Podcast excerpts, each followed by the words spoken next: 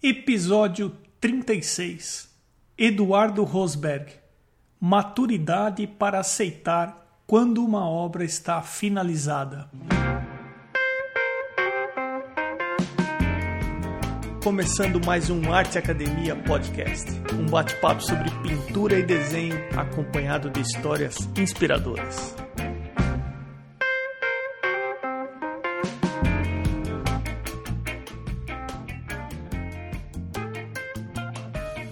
Como vão as coisas?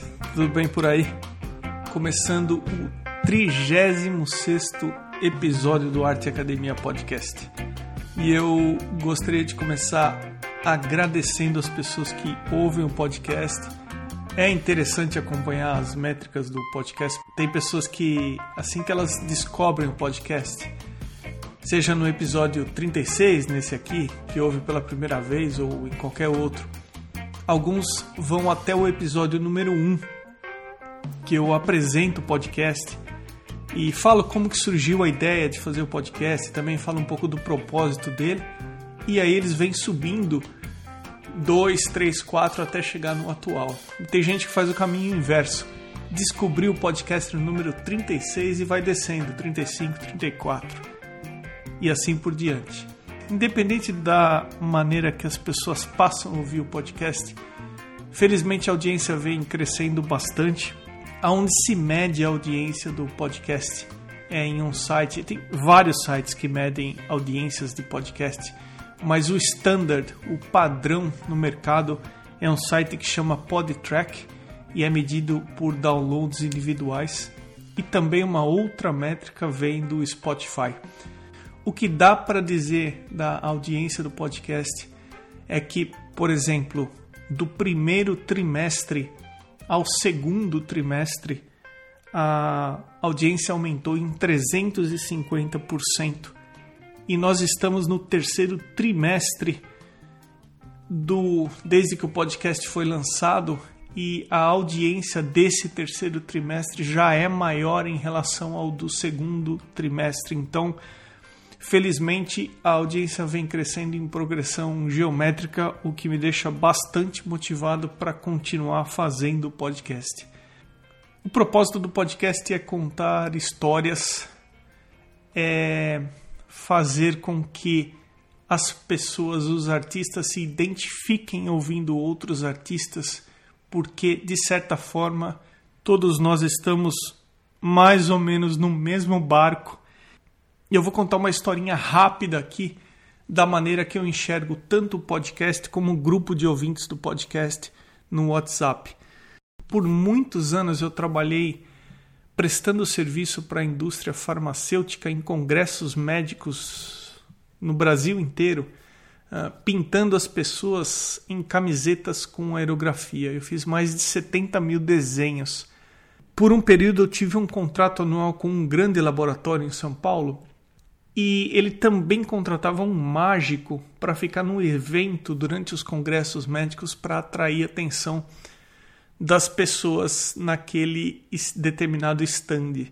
E a gente viajou bastante e conversamos bastante. E o nome desse mágico é Fernando Correia. Eu não sei se um dia ele vai ter a oportunidade de ouvir esse episódio do podcast, mas ele me contou uma história que gravou muito. Ele falou um dia ele e outros três mágicos foram num congresso de mágicos no Rio de Janeiro. Saindo de São Paulo, foram para o Rio de Janeiro. E para rachar gasolina, hotel e essas coisas, eles foram todos no mesmo carro. O tempo de carro de São Paulo para o Rio deve dar em torno de umas 5 horas, mais ou menos.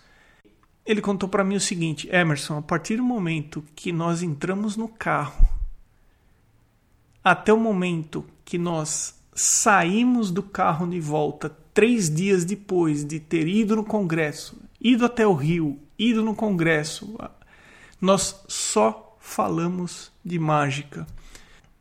Nós, pintores e desenhistas, tendemos a ficar boa parte do tempo sozinhos com a nossa pintura e o nosso desenho mas quando a gente encontra os nossos pares, a gente começa a conversar e é o que motiva a gente a ficar conversando sobre tela, sobre tinta, sobre pincel, sobre mercado, sobre mídias sociais sobre um artista que a gente admira. E guardadas as proporções, eu penso que tanto o podcast quanto o grupo de ouvintes do podcast no WhatsApp é como se fosse esse carro que colocasse essas pessoas que têm essa paixão por pintar e desenhar juntas no mesmo ambiente para ficar conversando sobre isso e perceber que nós estamos não exatamente no mesmo barco, mas no mesmo carro indo para o mesmo caminho. Então, hoje, no episódio 36 com o Eduardo Rosberg, que é do Ceará, talvez vocês que esteja ouvindo o podcast no sul do país ou em outro país se identifique com uma coisa que ele fala ou com parte da história que ele vai contar e você vai ver que você não é um peixe fora d'água e que todos que todos nós estamos mais ou menos dentro do mesmo carro indo para o mesmo congresso falando sobre o mesmo assunto que é o que a gente gosta muito. Eu falei outro país porque o podcast até esse momento ele já foi ouvido em mais de 30 diferentes países. O Brasil é 99% da audiência do podcast. A segunda maior audi audiência nos Estados Unidos. A terceira maior audiência é Canadá. E agora Portugal começou a crescer bastante o número de ouvintes do podcast. Uma coisa que aconteceu a semana passada que me deixou contente mas muito contente foi que o podcast foi ranqueado dentro do ranking Visual Arts em primeiro lugar em Portugal. Às vezes ele fica em primeiro lugar dentro do ranking Apple, Brasil, Visual Arts, dependendo da semana.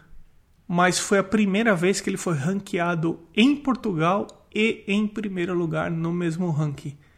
Então, o podcast vem crescendo e, e eu queria mais uma vez aqui deixar um muito obrigado honesto às pessoas que ouvem o podcast. Um obrigado ainda mais honesto eu preciso fazer para as duas atuais apoiadoras do podcast. A Irmigard, ela apoia o podcast e ela faz o apoio dela através do site apoia-se, apoia.se. Ela tem dois perfis no Instagram. Um é arroba Irmigard underline, underline desenha e o outro é Irmigard underline Lacerda. O perfil do podcast está seguindo a Irmigard e se por acaso foi difícil gravar, é só ir até o arroba arteacademia underline podcast e clicar em quem o podcast está seguindo e facilmente você chega na Irmigard. E a partir dessa semana o podcast também tem uma nova apoiadora, que é a Ivana Pellegrini e o endereço da Ivana no Instagram é @pelegrini_ivana. Eu tenho que deixar aqui um agradecimento especial a essas duas apoiadoras.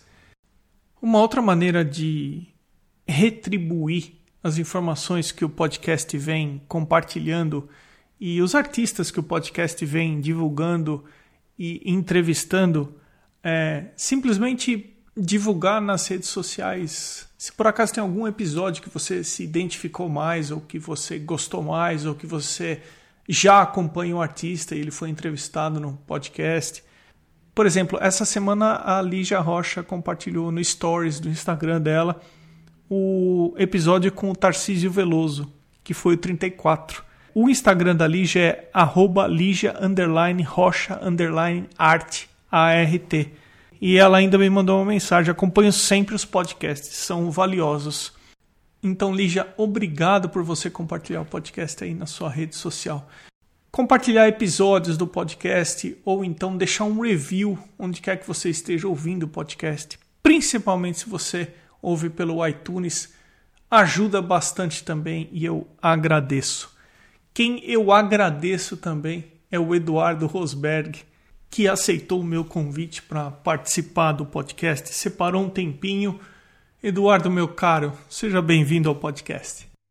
Obrigado, eu que agradeço o convite. Que cidade que você está? Eu estou em Fortaleza, que é no Ceará. Você pode começar contando como é que você começou a se envolver com arte, se foi desde criança, se foi uma vez já adulto? Como é que foi? Ok, Emerson, assim, desde criança eu já comecei a me interessar por arte. Eu lembro que muito menos eu, eu começar a estudar, eu lembro que eu ficava rabiscando, como toda criancinha faz. Mas aí eu, desde aquele período, eu tinha um prazer. Sem técnica nenhuma, sem nenhuma noção do que é realismo. Então, eu só queria desenhar o que eu via. Aí, com o tempo, eu fui crescendo e fui tendo, tendo contato com outros materiais, com, com carvão, né, com aqueles lápis de grafite mais macio, e fui cada vez mais me, me aprimorando. Mas, assim, eu não, eu não tive um curso específico. Foi tudo na, na base do instinto mesmo. Você chegou a fazer alguma aula, alguma coisa? Não, não. Assim, o meu pai, ele é artista também. Aí, o que foi que aconteceu? Eu comecei a observar os trabalhos dele e, com o tempo, ainda adolescente, eu acho que com uns, uns 10 anos, eu comecei a trabalhar com ele, porque ele pintava murais. Aí, o que aconteceu? eu tive contato, a primeira tinta que eu tive contato, eu não tinha nem ideia do que era tinta óleo. Eu não sei se tu já viu aquelas tintas de, de parede. É, não sei se é, Pode falar o nome de marca ou não? Ah, fica à vontade. Aqui no podcast não tem essa de, de marca. Pode falar o que você quiser aqui. Tu já viu aquela tinta Fortex? Eu não sei nem se aquilo é considerada acrílica, mas é, é a base de água. Aí a, a gente pintava com aquela tinta em parede. Aí o processo era muito rápido, era quase um afresco porque a tinta secava rápido na parede e eu aprendi a ser rápido nas minhas pinturas. Para fazer uma mistura, você tinha que dar um, um verde, misturar com amarelo, dava um verde e aplicava logo o amarelo, dando os efeitos. Nessa época, eu aprendi a ser rápido. Jovem, eu tô com 33 anos hoje, né? Na época, eu era toda energia, eu era rápido, mas eu não tinha muita técnica. A técnica que eu tinha era observando ele pintar. Aí, Emerson, eu posso falar que o meu primeiro professor foi ele. Porque depois dele eu não tive mais nenhum. Eu não fiz nenhum curso. A minha formação que eu tenho ela é de artes visuais, só que é licenciatura. E eu tenho pós-graduação em História da Arte. Mas na faculdade eu não vi nenhuma, nenhuma parte prática. Foi só a parte teórica. Mesmo na licenciatura, você não viu nada de técnica de pintura? A gente via na parte teórica. Aí, o que fazíamos? Depois de ver a teoria, a gente tinha liberdade de, de praticar, fazer releituras, mas não não aquele lado voltado para uma técnica, uma técnica correta, passo a passo. Isso eu tive que aprender através da observação. E importante, Emerson, que no meu tempo, assim, de adolescentes, eu tinha uma revista eu acho que o nome da. Não sei nem se o nome dela é, é se só letra assim, é Stella Mack. Já ouviu falar? Ela é americana. Pronto, eles são revista de 1970 e pouco. A minha base era aquela revista que era do meu pai. E como ele era artista, os amigos deram para ele essa revista. Aí, uma coisa que eu observava, e você como está aí na Califórnia, né? É. Deve observar a técnica dos artistas, eles começam pelo escuro e vão para o claro, certo? certo? A grande a maioria. maioria fazia assim. Nessa revista, eu via o escuro para o claro e ficava perguntando por que ela não, não, Abre parênteses, eu, nas minhas pinturas antigamente, não é como eu faço hoje. Eu pintava, se eu for pintar o teu rosto, eu fazia uma cor toda de creme e iria botando sombras depois. Quando eu vi essa revista com uns 12 anos, eu me perguntei por que, que ela não faz o meu processo, a minha ignorância, né? Aí eu comecei a testar esse processo dela. Só que, Emerson, eu não conhecia tinta óleo, eu não tinha a menor noção do, do que era. Eu, eu só via aqueles tubinhos. Ah, eu, naquele tempo também não, a internet não era tão popular que nem hoje. Aí, Emerson, é... eu comecei a testar esse processo na tinta acrílica, na tinta de parede, porque até quadro eu pintava com essa tinta. Só que secava muito rápido e não funcionava comigo, porque quando eu começava uma cor escura, secava. Então, me aplicar alta cor clara, a tinta já estava seca. Aí eu comecei a ficar me perguntando, perguntando. Aí eu fui atrás dessas tintas a óleo. Aí, Emerson, com uns 15 anos eu descobri a tinta a óleo. Pronto, cara, mudou minha vida. Até hoje eu só trabalho com tinta a óleo. É, a tinta a óleo ela tem uma coisa, ela tem um, a tinta óleo tem um poder assim que é difícil explicar, viu? E, e assim, eu gostava muito de pintar paisagens. Eu não gostava de pintar pessoas. Até que com uns, acho que uns 16, 17 anos, eu conheci a, as obras de Rembrandt. Emerson, quando eu vi as obras de Rembrandt, ela é uma. Até hoje eu não, não consigo ver um artista que me impactou tanto como Rembrandt. É incrível como ele usa textura. Ele. E isso eu aplico nas minhas pinturas vendo, porque eu observo muito Rembrandt. Eu tenho um site que você vê uma foto de alta qualidade das obras de Rembrandt. Ele segue a, a pincelada segue o formato do rosto. E eu, isso eu aplico nas minhas, nas minhas pinturas hoje. Né? E posso dizer que com as obras de Rembrandt eu estou em constante evolução, porque eu sempre observo as obras deles. Embora mais de muitos anos atrás ainda cause esse impacto hoje em dia. É impressionante. Eu ouvi um podcast aqui sobre uh, o dono da. o presidente da Gambling, das tintas a óleo, que eles, eles só fabricam tinta a óleo.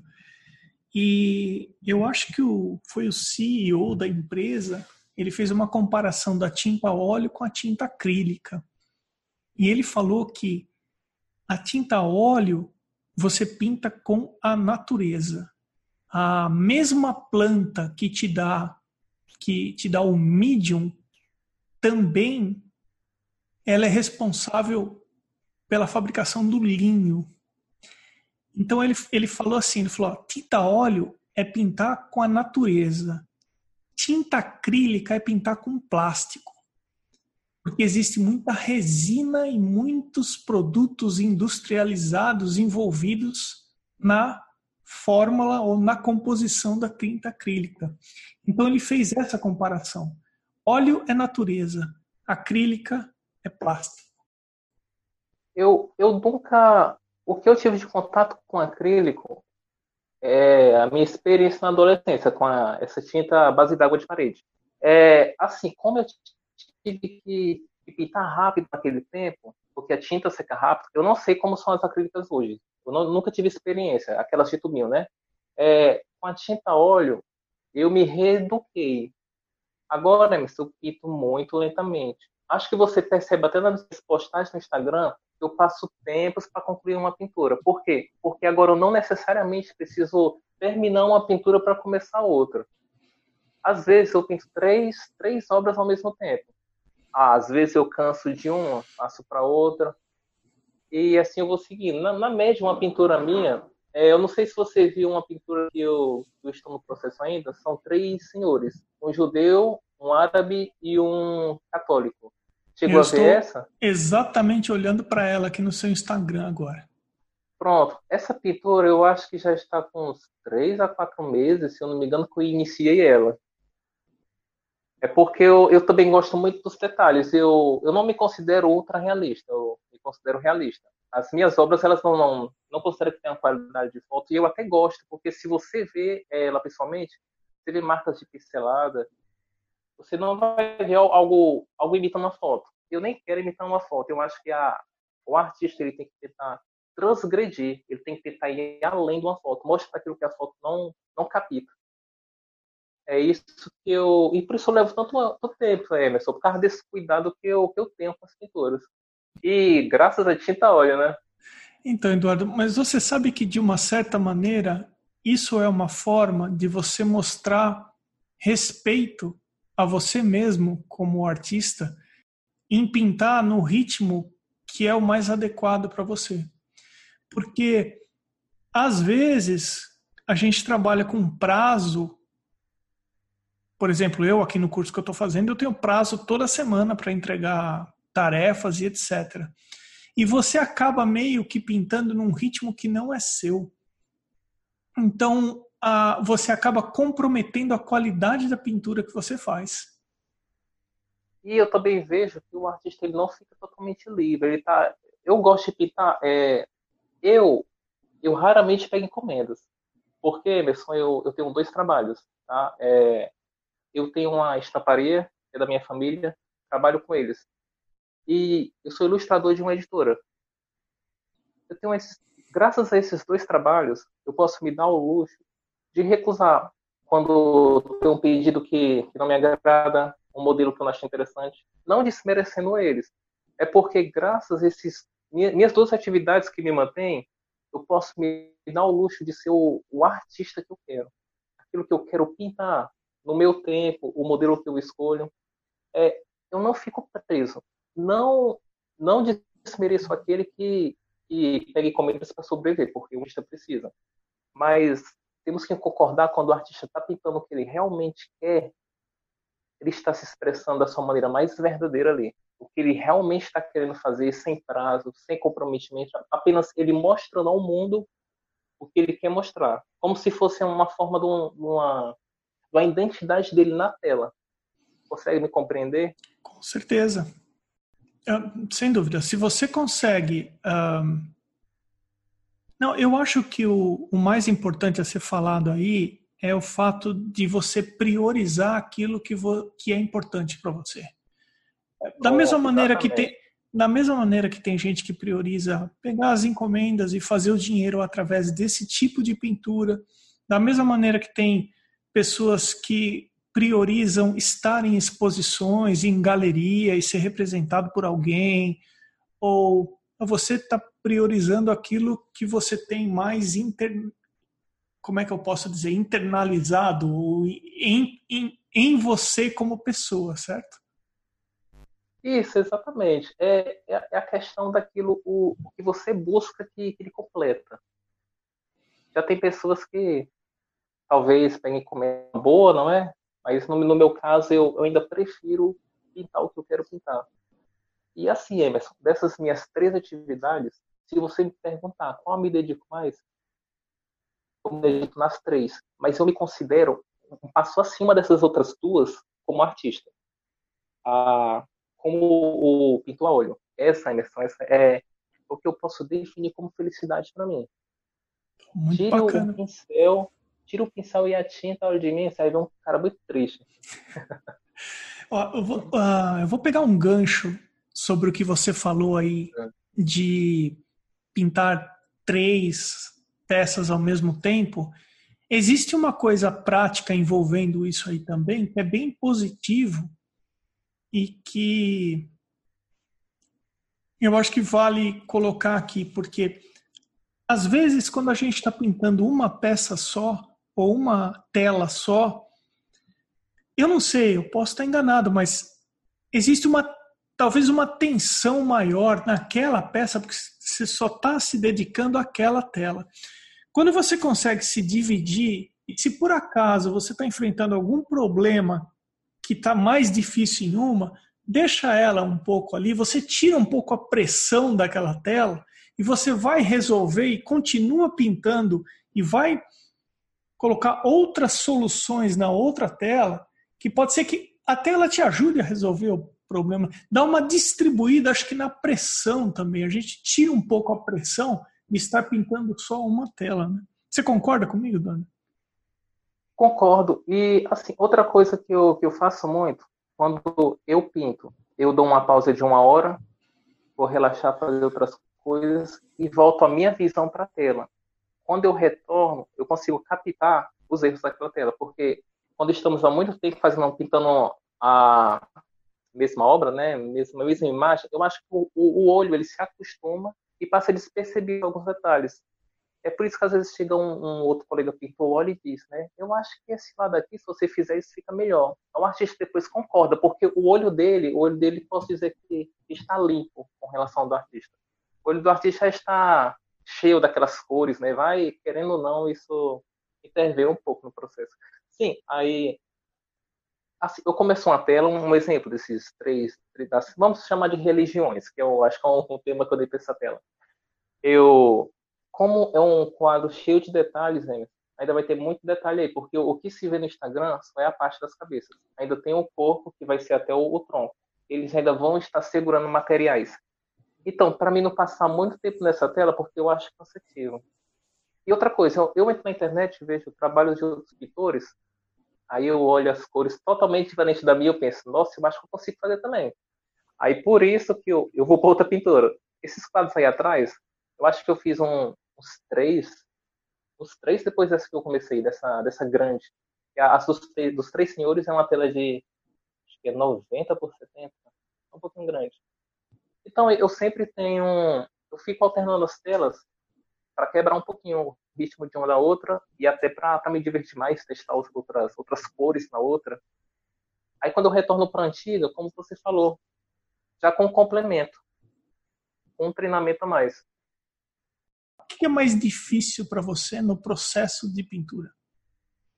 Emerson, mais difícil é. Eu acho, é o, é o que eu chamo de, de segunda etapa. A primeira etapa, eu raramente uso lápis. Eu só uso lápis quando é algo muito.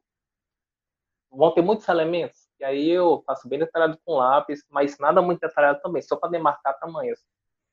O que é que eu faço? Eu pego o pincel, vou diretamente, como se fosse um ala-prima.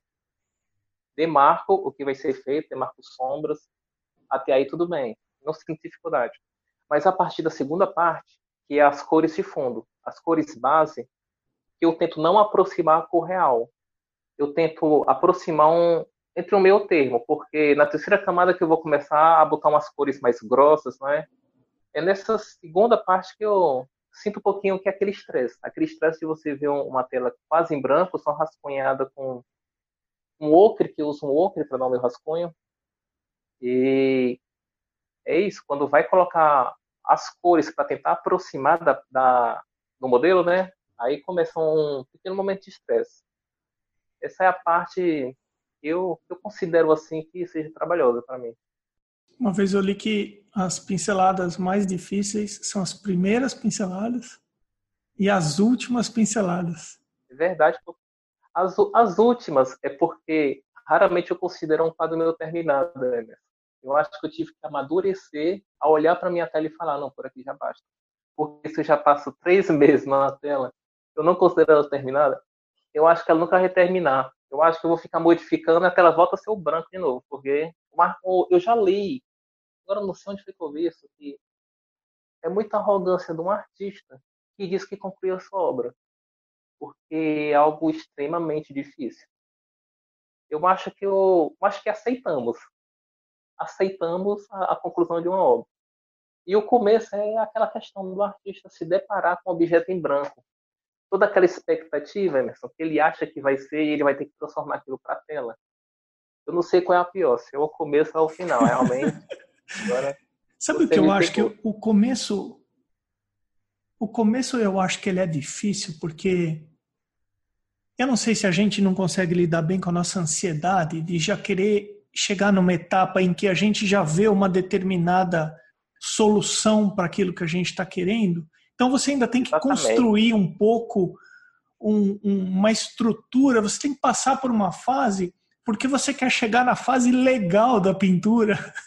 Eu posso estar enganado, mas tem a fase que é legal da pintura, quando você começa a resolver, as coisas começam a aparecer, você fala, ah, não quero parar.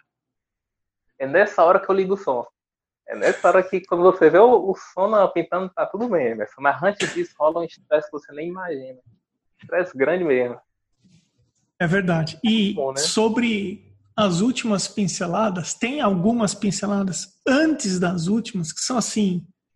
Eu não sei se para você acontece isso, mas elas são é. muito prazerosas, porque são aquelas que você são é, é, a parte legal que você vai começar a colocar highlight, que você sabe que que a, a você começa a sentir que a pintura está se completando por ela mesma, né? Essas essas são muito legais, até o ponto que se você continuar, você corre um sério risco de começar a estragar a sua pintura porque você Bom, passou é do ponto. Essa é a maturidade que temos que ter. É difícil de dominar, porque o, o quando a gente sente prazer, a gente não quer mais parar, não queremos continuar. E essa, essa pincelada que me dá muito prazer é quando eu começo a, usar a tinta mais grossa, que é a parte que eu vou modelando. Um exemplo, fazendo aqueles movimentos mais arredondados no nariz, aquela pincelada mais curva, ali que praticamente você esculpindo a tinta na tela. Aquilo é muito prazeroso, aquilo é, não tenho nem palavras para definir aquilo. É bom demais, viu? Eduardo, e como é que você faz com a tua produção? Você expõe em algum lugar? Você, como é que, uma vez que você terminou aquilo que você criou, um, um grupo de pinturas, qual que é o próximo passo? O que, que você costuma fazer? Sim, Emerson. É, a respeito de exposição, eu só participei de duas. Que uma foi de um concurso da Pague Menos, e a farmácia Pague Menos fez um concurso aqui no Nacional, né? Eu fiquei em terceiro lugar. Aí 30 quadros foram expostos. Os 30, desses 30 iriam sair os vencedores, né? E um agora que teve de releituras da Mona Lisa, recentemente. Mês passado, ainda está tendo ainda. Vai até 2020. Assim, para expor, hoje não é mais muito problema. Por quê? Por causa das redes sociais. O artista não precisa mais ir atrás do museu. É importante, é, porque nada como ver uma obra física. Uma obra física é, é muito diferente. Mas as redes sociais já ajudou. Hoje eu posto um trabalho no Instagram, dá quase que duas mil impressões, né? E sempre falar que você me conheceu através do Instagram, não foi? Exatamente. Às vezes achamos que não somos vistos, mas é só achamos, porque pega uma dimensão gigantesca. E você me, você me perguntou sobre mais sobre além de exposição, sobre que você costuma, quais os próximos passos que você dá para os quadros que você produz? Ah, sim, sim, sim. Assim, como eu, eu tenho uma metodologia de que a cada quadro que eu começo, eu sempre olho para os meus anteriores para saber o que eu posso melhorar. E você pode notar na minha parede aí que tem vários. Ainda tem outras paredes com outros quadros. E eu gosto muito de manter eles comigo não tem um problema porque eu fico observando minha evolução ao longo dos anos. Você comentou da releitura da Mona Lisa, é, é. de uma exposição de releituras da Mona Lisa. Conversei no episódio 6 com o Lucas Ramos e ele comentou que tem uma colecionadora que ela só coleciona Mona Lisas. Nós estamos falando da mesma pessoa? Com certeza, deve ser a, a Veridiana ela estiver escutando, um abraço para ela. Lidiana, um abraço. É, ela tem. São muitas releituras mesmo, né? Muitas, eu não sei nem a quantidade certa, mas eu acho que passa de 300, viu? Muitas mesmo. E a, a releitura dela está acontecendo agora no. Tem um Museu da Indústria aqui em Fortaleza. Vai até 2020. Aí começou no dia 17 do mês passado. Super interessante, porque o Lucas comentou no episódio 6 que existia uma colecionadora só de Mona Lisas, de releituras de Mona Lisa. Então, olha, a gente está fazendo uma conexão do seu episódio com o episódio 6 com a mesma pessoa aí. Chama ela para entrevistar, dá, dá vou, vou convidá-la, com certeza. Se você puder passar o, o, contato dela, eu vou fazer um contato ah, dela, com certeza. Será muito interessante, com certeza. Eduardo, hoje em dia, só óleo, não tem outra técnica que você se aventure? Não, Emerson, eu, assim, tem artistas que gostam de fazer técnicas mistas, né? Eu não, eu sou muito, como posso dizer, sou, sou muito, muito preso. Eu, eu gosto. Óleo, para mim, óleo é óleo. Aí eu começo uma tela com óleo, eu tenho que terminar com óleo. Pode ser um toque que eu tenho, não sei. Eu não consigo misturar outra técnica, não. Do começo ao fim. É porque o óleo ele tem um, um poder de, de prender a gente por causa da, tanto o tempo do artista trabalhar e a questão da textura. Você pode usar pincéis grossos. Eu sou um pintor de pincelada fina. As minhas pinceladas finais elas são bem fininhas. Agora, você, se você quiser usar um pincel com o cabelo mais grosso, né? Eles mais, pode ser mais baratinhos. Sei, sei como é o preço aí na, na Califórnia, mas aqui são mais baratos. É, você dá uma pincelada e arrasta a tinta e deixa aquele rastro. O óleo tem esse poder incrível de textura. Como que você prepara sua tela? A minha tela, antigamente eu preparava, é, usava o moldurazinha de madeira, chassi, se não me engano é chassi o nome, né? Aí colocou a lona de algodão e eu usava gesso acrílico. Já, já ouviu falar gesso acrílico? Sim. Você passava alguma coisa entre o gesso e o tecido? Não. Apenas aplicava três demãos de gesso uma deixava secar, aplicava a outra e a outra. Só que agora, Emerson, tem um rapaz que ele faz tela para mim. Aqui em Fortaleza tem uma loja especializada em telas.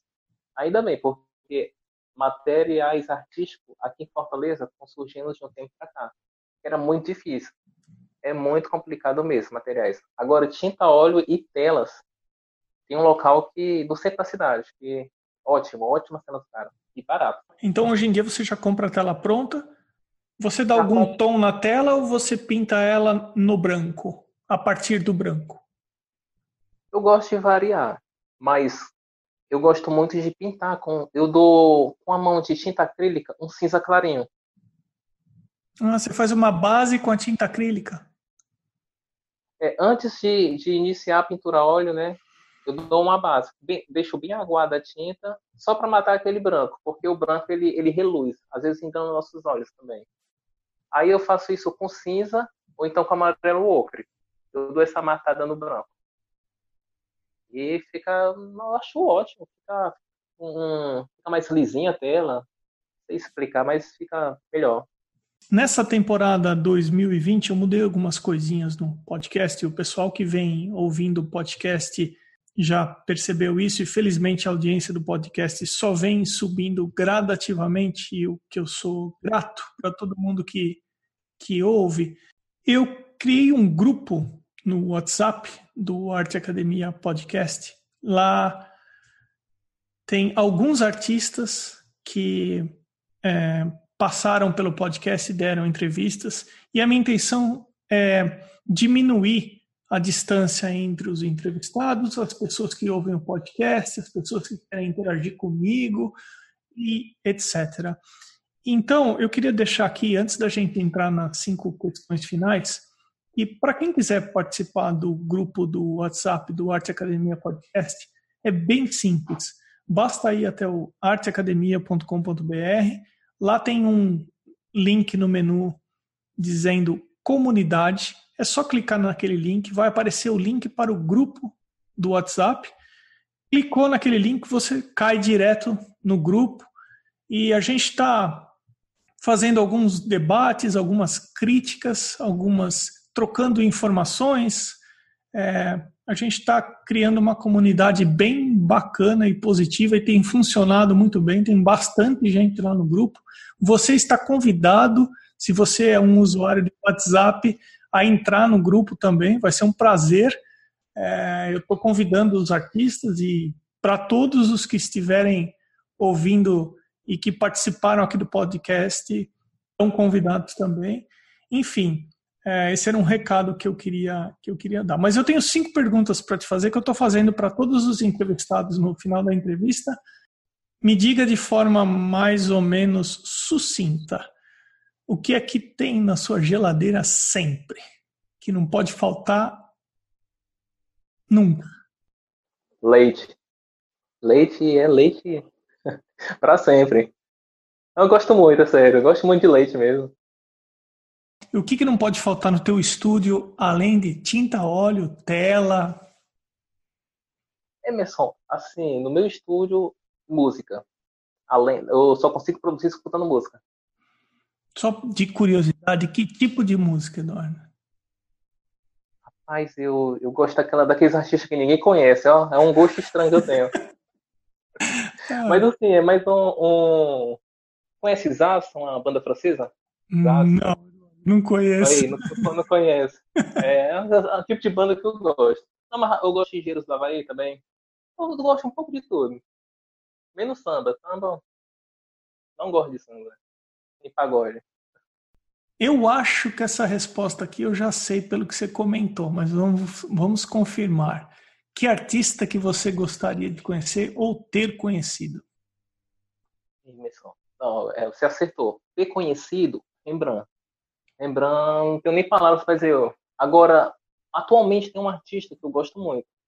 E ele, depois que eu descobri ele também, foi uns que eu, eu tive ele como modelo. É, não sei se você conhece, porque ele é do Irã. Não sei nem se o nome dele se fala assim. É Imam Malek, conhece? Imam hum. Malek. Emerson, dê uma pesquisada depois. É incrível sobre o é realismo. Beira a outra realismo, mas eu ainda acho que é realismo. Não sei, dá o teu parecer depois. Você está seguindo ele? Sigo, e assim, é, é de impressionar o número de seguidores que ele tem. Ele só tem não acho que não chega nem a 10 mil, porque eu acho que ele não ele não usa tanto o Instagram, mas tem algumas obras dele lá. Como o podcast está seguindo só os artistas entrevistados e os artistas que a gente comenta durante as entrevistas, eu vou dar uma olhada no seu Instagram para localizar ele passar a seguir também. E aí, quem quiser, chega nele ou pelo seu perfil ou pelo perfil do podcast também, sem problemas. Eduardo, e museu? Tem algum museu que você gostaria de. Você pensa em conhecer um dia que você ainda não teve a oportunidade? Eu, eu queria conhecer o. Pense em conhecer o museu tão falado, o Museu de Louvre. Acho incrível ele, a arquitetura dele, acho muito, muito bonito mesmo. Eu também. Eu gostaria de conhecer. Ainda? Não, não tive, nunca tive a oportunidade de ir para a Europa, em nenhum país da Europa. E se um dia eu tiver a oportunidade, eu gostaria de conhecer o Louvre, sim, sem dúvida. Deve ser fantástico. Eu Deve acho que é, é, eu acho que entre os, os museus é meio que um ponto comum, né? Como é como você viajar para o Rio de Janeiro e não conhecer o Cristo Redentor, né? Cristo Redentor. Entre os artistas é quase a unanimidade. Pelo menos os que eu converso, né? É um museu que eles têm em comum, que eles desejam conhecer. Você sabe que tem uma história que meio lenda, né? Que eu já ouvi de mais de uma pessoa que eles não expõem o original da Mona Lisa. Dizem que. O... Você já ouviu também essa história? Ouvi falar também. É, eu, eu ouvi que eles não expõem o original e o original fica guardado num porão, ou fica guardado em uma parte lá que ninguém tem acesso, e lá é uma reprodução.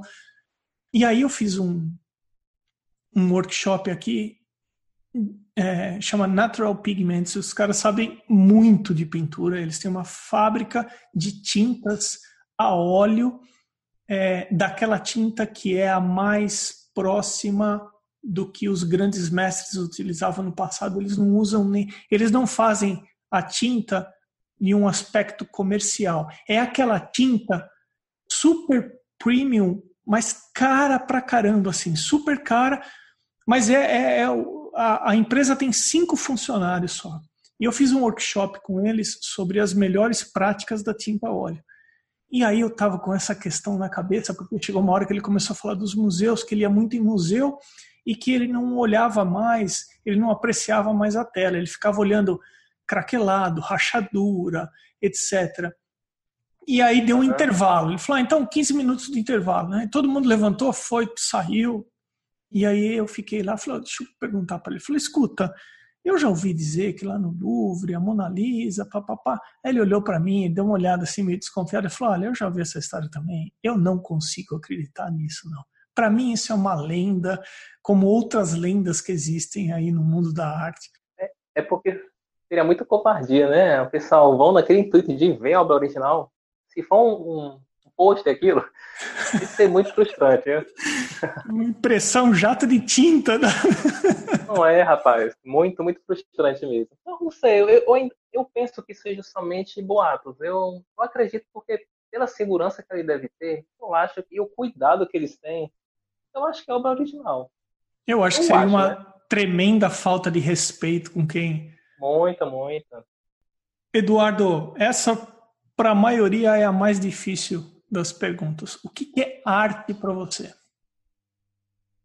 Emerson, talvez, assim, difícil talvez de falar com palavras, porque desde cedo, como menino ainda, eu, eu sentia aquilo no sangue, Emerson. É, eu não sei como te explicar, mas eu posso dizer que aquilo vai como se estivesse impregnado na alma. Porque, Emerson, eu posso deixar de fazer tudo, mas pintura, pintura não deixo. E felicidade, eu posso dizer que felicidade para mim, além de Deus, né? É o fato de poder pintar, simplesmente pintar. Pegar o pincel, não precisa de muita coisa, isso, apenas pincel e tinta. Aquilo já, para mim, já é algo grandioso. O que pode ser pequeno para outras pessoas, mas para nós que somos artistas, isso é algo fenomenal. Eu nem palavras para dizer. Então, eu, eu posso, em uma palavra, eu posso dizer que seja vida muito bacana a sua definição, viu? Uma coisa que eu tenho aprendido fazendo essas perguntas, e eu espero que as pessoas que ouvem o podcast também, cada artista tem a sua definição. e parece que todas as definições são certas, sabe? Todo mundo fala a coisa certa e cada um tem a sua maneira de ver. Eu acho fantástico. Aí, ó, ao mesmo fim, né? Chega ao mesmo fim, no final das contas. Exatamente. É... Eduardo, você é de uma espontaneidade cativante. Foi um prazer receber você aqui no podcast. Eu espero que o podcast faça com que mais pessoas conheçam o seu trabalho. Obrigado, Emerson. Eu honestamente desejo isso. É, essa é a intenção, é o propósito do podcast: apresentar para as pessoas, por exemplo, artistas como você. E eu quero agradecer pelo seu tempo de você ter participado do podcast. Eu que, eu que agradeço, porque uma iniciativa que é do podcast em arte é algo no Brasil raramente, né? E assim, até o fato de você criar um grupo de WhatsApp para unir artistas e pessoas não assim, que apenas um interesse em arte pode até influenciar essas pessoas que estão pensando em começar. Às vezes não tem muita influência, entendeu? Mas quando junta aqueles que já estão na área com aqueles que pretendem começar, o negócio anda. Como se fosse uma corrente. Todo mundo se ajudando. Eu acho isso incrível e pode ter certeza que vou entrar nesse grupo. Eduardo, muito obrigado. Eu que agradeço, ainda. Esse foi o Eduardo Rosberg. Eu sou Emerson Ferrandini. Obrigado pela companhia e até o próximo episódio do Arte Academia Podcast.